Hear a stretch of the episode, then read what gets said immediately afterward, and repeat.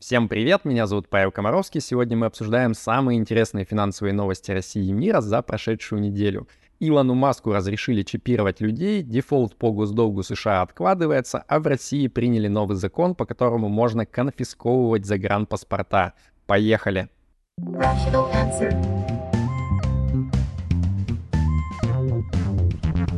Rational answer. Госдума приняла новый закон о том, чтобы обязать призванных на военную службу сдавать свои загранпаспорта. И во всех телеграм-чатиках этот закон обсуждают последнюю неделю. Хотя с точки зрения именно вот э, военной службы он не то чтобы уж очень сильно много чего поменял, а потому что еще раньше в этом году приняли закон об электронных повестках, и в нем указано, что если вы получите эту повестку и не явитесь в военкомат, то вам можно смело сразу ограничивать выезд из России. А вот по новому закону вы сдавать загранпаспорт будете обязаны только после э, решения окончательного призывной комиссии о вашем призыве. А это может произойти, по крайней мере, на текущий момент только при вашем личном визите в военкомат. А, гораздо интереснее другое, что в законе прописана а, возможность, права, так сказать, для госорганов конфисковывать и изымать а, ваш загранпаспорт в том случае, если он признан будет недействительным.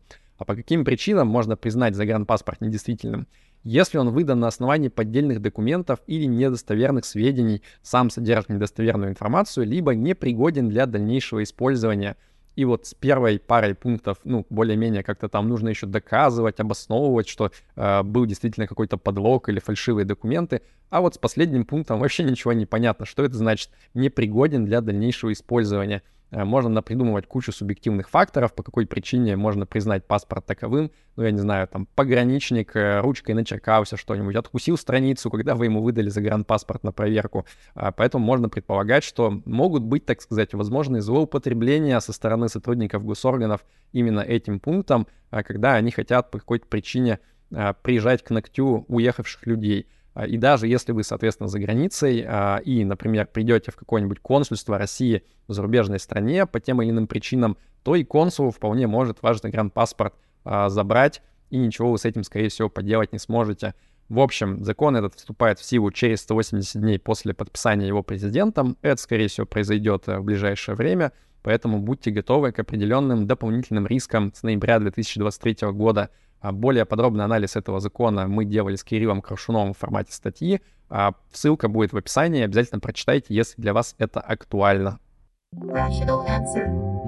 На той неделе Владимир Чистюхин, первый зампред ЦБ, он заявил о том, что верит в реализацию иранского сценария для российского фондового рынка – что это такое? Ну, это когда вот э, в условиях международной изоляции и при потере доступа ко всем международным инвестиционным инструментам инвесторы для того, чтобы хоть как-то сохранить покупательную способность своих денег, валом просто ломятся на отечественный фондовый рынок и этим делают ему, так сказать, иксы.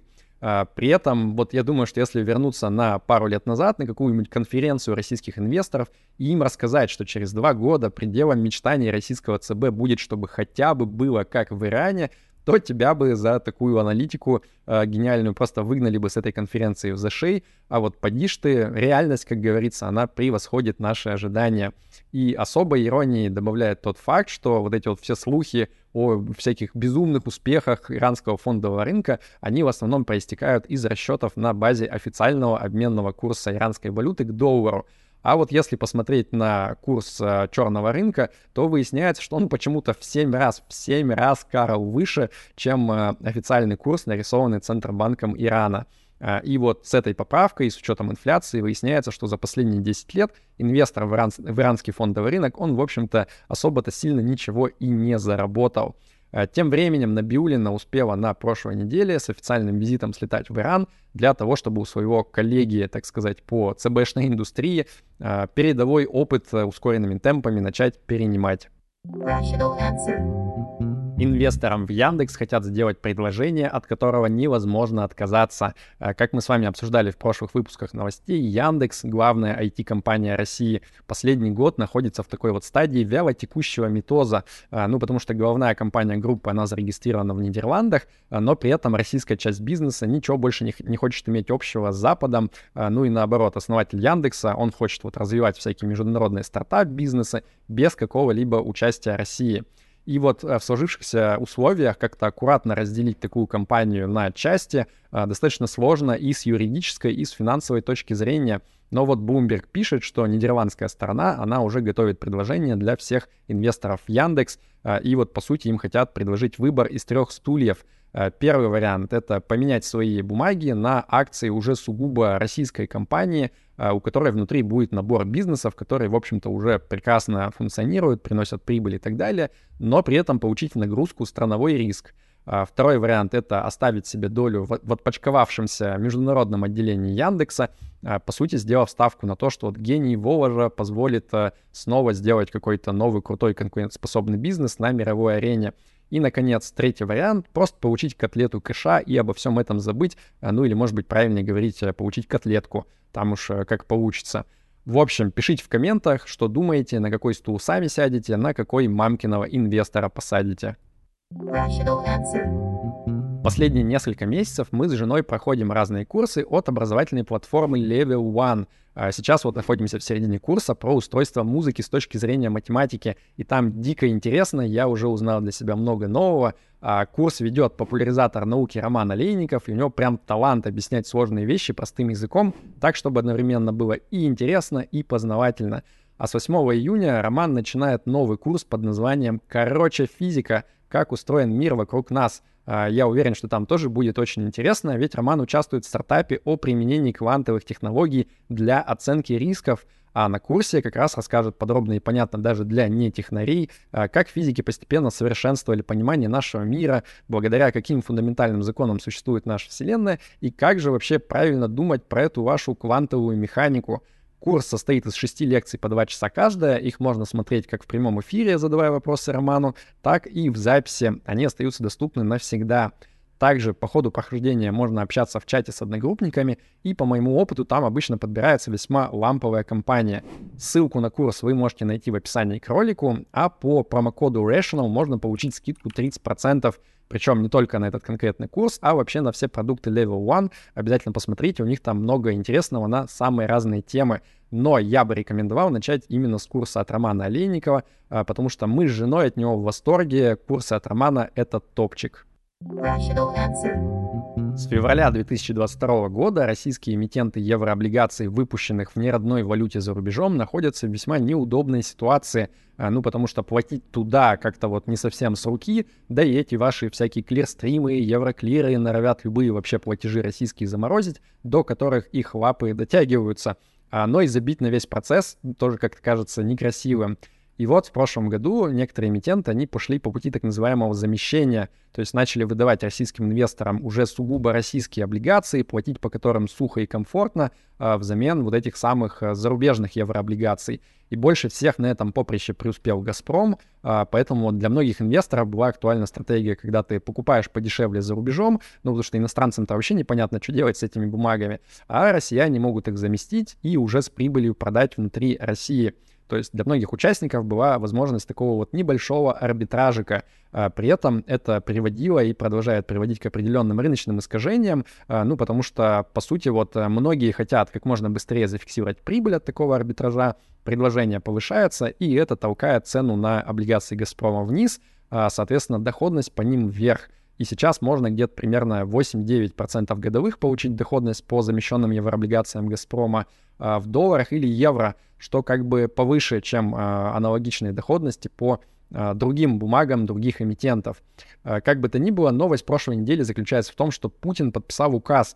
Всем эмитентам надо до 1 января 2024 года принудительно уже, не добровольно, а принудительно заместить свои еврооблигации, по которым остались непогашенные обязательства. Такие дела. Помните, как Джанет Йеллен, глава Минфина США, обещала нам красивый дефолт по госдолгу США уже к 1 июня?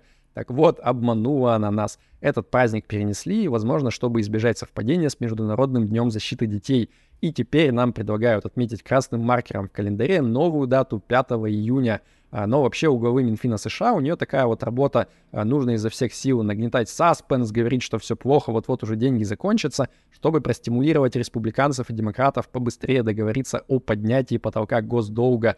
Но когда названная дата, она вот слишком близко приближается, то нужно наоборот сказать, типа, воу-воу, ребята, все не так плохо, денежки еще есть, ну, чтобы финансовые рынки сильно-то не пугать. Э, и пока все указывает на то, что в итоге именно так все и закончится, как мы предполагали, что в последний момент э, демократы с республиканцами между собой во всем договорятся, поднимут госдолг и на пару лет отложат э, продолжение вот этого вот стендап-шоу нам уже привычного про то, что вот-вот будет дефолт. Ну и, кстати, Байден на выходных так и сказал, что типа вот уже принципиально там договорились между собой, осталось только какие-то технические детали утрясти. В общем, я думаю, через неделю мы уже точно сможем сказать, что этот весь цирк позади. Каждый, кто проходил экономику в университете, он знает, что голубая мечта любого владельца бизнеса — это так называемая ценовая дискриминация. Ну, это когда ты за один и тот же товар или услугу заставляешь богатых людей платить подороже, а бедным, так и быть, разрешаешь покупать подешевле. Э, тогда и прибыли приятно пухнут, э, ну и объемы продаж не страдают. Но тут есть одна проблема, а как бы вот так похитрее отделить богатеев от нищебродов — и ребята из американской компании DoorDash, это такая привожуха для доставки еды, а, они придумали остроумное решение для этой проблемы. Типа вот если ты заказываешь доставочку с андроида, то так и быть, плати поменьше. А вот если ты на iPhone установил приложение, то будь готов раскошелиться, готовь, так сказать, свой Apple Pay к дополнительным сборам. А, ну, по крайней мере, так утверждают ребята, которые подали э, иск на аж миллиард долларов против DoorDash. А, но ведь, согласитесь, логично звучит правда. Если уж тебя Тим Кук развел на покупку айфона дорогого, то, наверное, пару лишних баксов за доставку ты тоже не зажмешь. А иначе вообще зачем все это?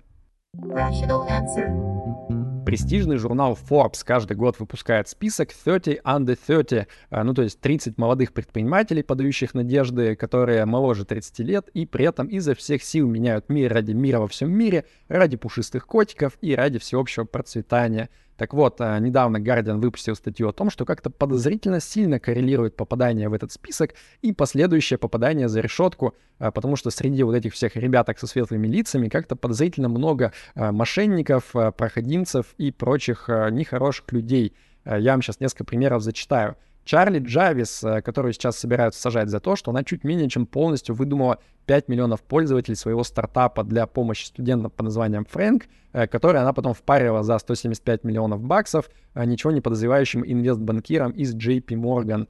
Э, голубки Сэм Бэнкман Фрид и Кэролайн Эллисон, которые через FTX и Alameda выкачивали деньги из криптонов в промышленном масштабе. Мартин Шкрелли по прозвищу Фарма Бро, который в 2012 году присел на 7 лет за мошенничество на рынке ценных бумаг.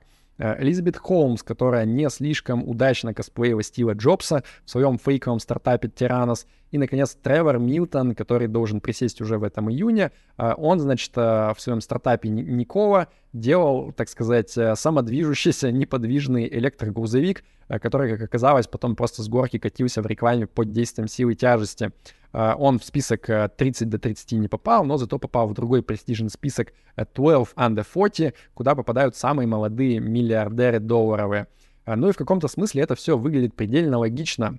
Ну, то есть вот мошенничество, патологическое вранье и обман, они как бы просто повышают волатильность, разбор, разброс результатов. А, то есть ты одновременно с большим количеством шансов и попадешь в тюрягу, но можешь, как в том анекдоте про поручика Ржевского, и стать самым молодым миллиардером, э, как говорится, fake it till you make it на американский манер. А, правда, конечная точка конвергенции всех этих разных путей, она все-таки, как ни странно, более-менее не вариативна. Почему-то они все рано или поздно за решеткой оказываются. Илону Маску дали зеленый свет на чипирование людей. А, да, раньше компания Neuralink Илона Маска, она вот занималась э, вживлением чипов в мозги всяких там обезьянов и хрюх, а теперь, наконец, дали разрешение начать испытания и на людях. И если у Маска все получится, или он действительно сможет сделать такой вот прямой интерфейс доступа к мозгу человека для компьютера, то это будет означать, скорее всего, гигантские изменения в целом ряде разных отраслей. А, ну вот в качестве примера, помните, мы последние несколько новостей говорили про то, что вот типа есть испытания того, как нейросетки могут читать мысли людей, которые лежат в ФМРТ-сканере но при этом делали оговорку, что типа это все пока очень непрактично, эти ФМРТ-сканеры, они здоровенные, их там нельзя как-то куда-то, например, в метро повесить, поэтому можно пока не беспокоиться, что, например, государство будет ваши мысли читать. А, так вот, а, если у каждого человека в голове появится по чипу от Илона Маска, там, где будет несколько тысяч электродов, напрямую подключенных к разным частям мозга, то уже как-то кажется достаточно простым на это дело натравить нейросетку, чтобы она что-то там анализировала и автоматически читала ваши мысли.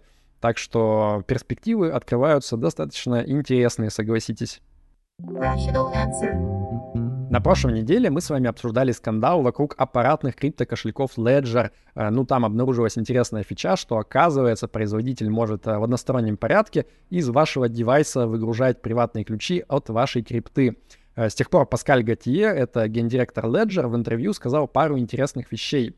Во-первых, говорит Паскаль, вся эта шумиха вокруг якобы уязвимости леджеров, она вот сильно преувеличена и раздута из ничего, беспокоиться совершенно точно не о чем. Во-вторых, э, если какое-то государство запросит э, приватные ключи от вот конкретного леджера, конкретного гражданина по решению суда или по решению другого госоргана, то, конечно же, придется им их предоставить, ну как, потому что это же государство просит, типа, куда ты денешься. Но беспокоиться все равно совершенно точно не о чем, потому что это касается только там террористов или драгдилеров, всяких разных нехороших людей. А вот с чего бы это государство интересоваться лично вами, верно? Э, верно? Перед тем, как я расскажу вам традиционную хорошую новость недели, хочу поблагодарить всех, кто поддерживает нашу передачу донатами на Патреоне и на Бусте. Ребята, вы красавчики. А, если вам понравился выпуск новостей сегодняшний, ставьте ему лайк и подписывайтесь на YouTube-канал. У нас здесь всегда интересно. Итак, хорошая новость недели. С 1 июня в России возобновят прием заявок на чипованные загранпаспорта со сроком действия 10 лет. Э, кстати, если вы не знали, в России можно одновременно иметь парочку действующих загранпаспортов. Э, поэтому, если он у вас один, э, независимо от его оставшегося срока действия, я бы вам настоятельно рекомендовал сходить и получить второй запасной. Ну, потому что кто знает вообще там через 1-2 года, где вы будете физически и географически.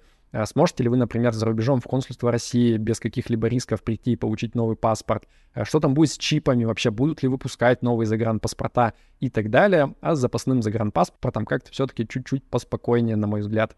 Да прибудет с вами разум. Пока.